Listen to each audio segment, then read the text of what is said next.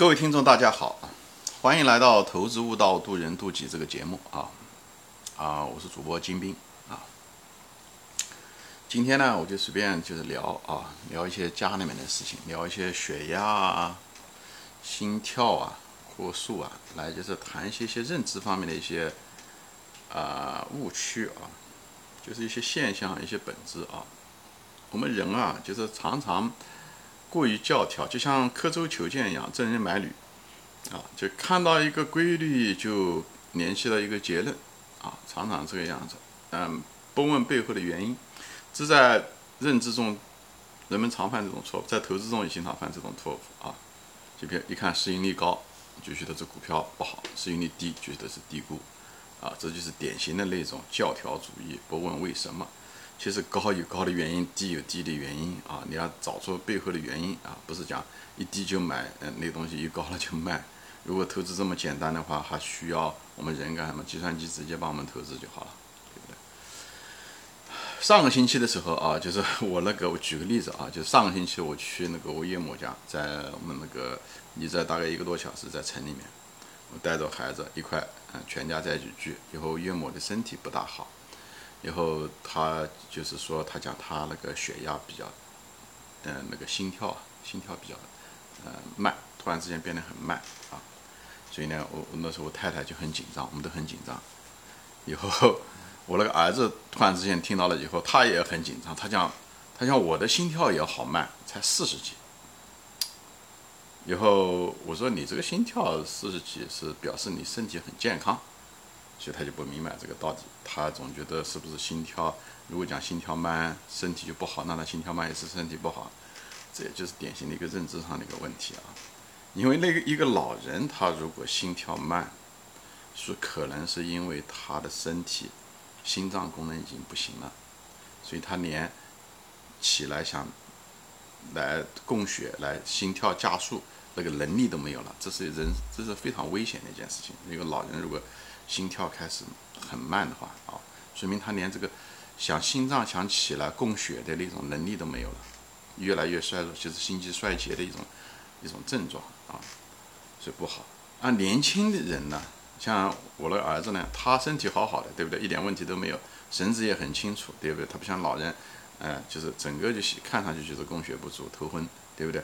他是身体很好，他身体很好，血压低是说明什么？说明他每次心脏。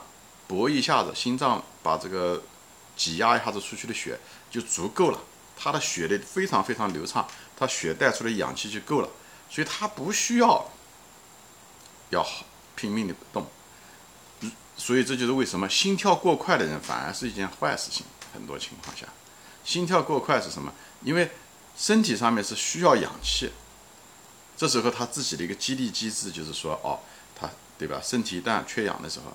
它就有一些化学物质到心脏，有刺激心脏，让心脏啊拼命的转动，对不对？去拼命的收缩，这样的话可以打出更多的血出来。如果它拼命的收缩的时候，它频率过快，那就表示心速就加快。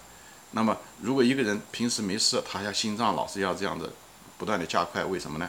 就说明他这个血液的这个循环系统不行，或者是缺缺氧，比方说运动过速，对不对？缺氧。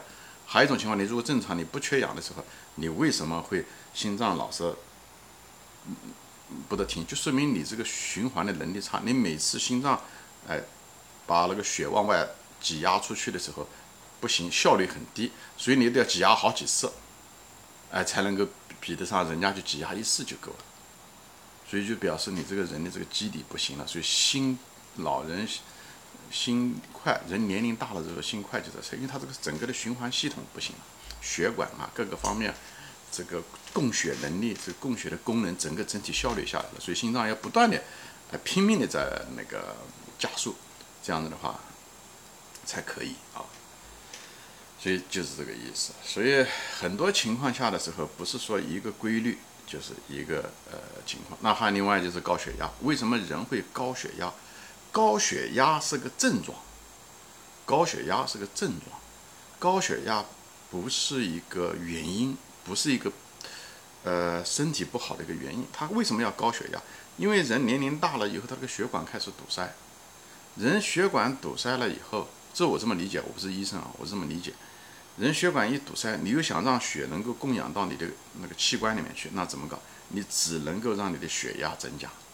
你的血压只有增加了，你才能够通过那个阻塞的血管，这血才能进去。否则那个你如果供血不足的话，大脑缺氧啊，或者什么讲，你会出问题的。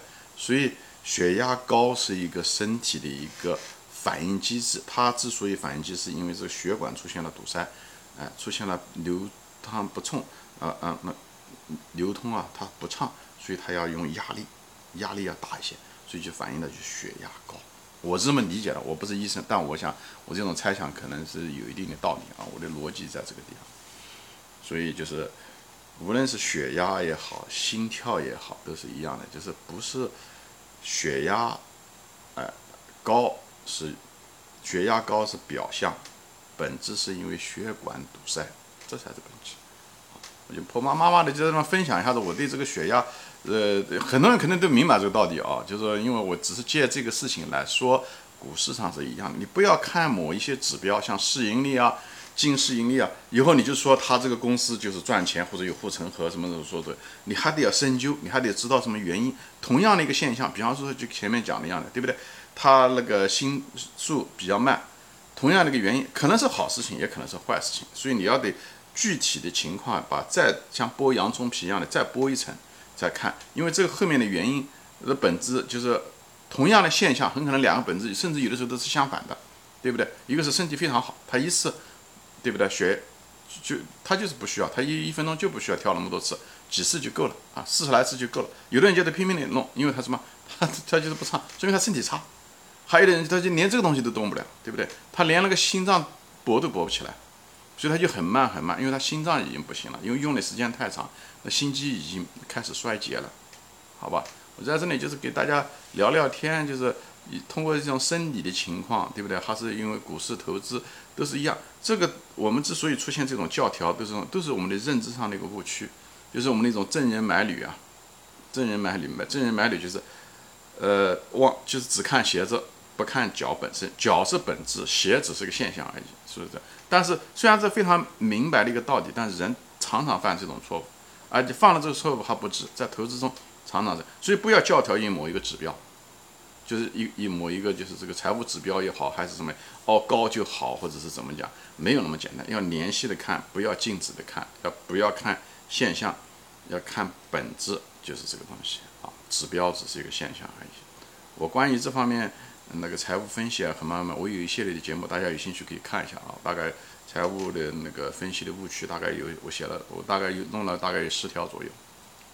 好，今天就说到这里，随便聊聊天啊，就通过这个生理现象跟投资之间的这些关系啊。好，啊，我们下次再见。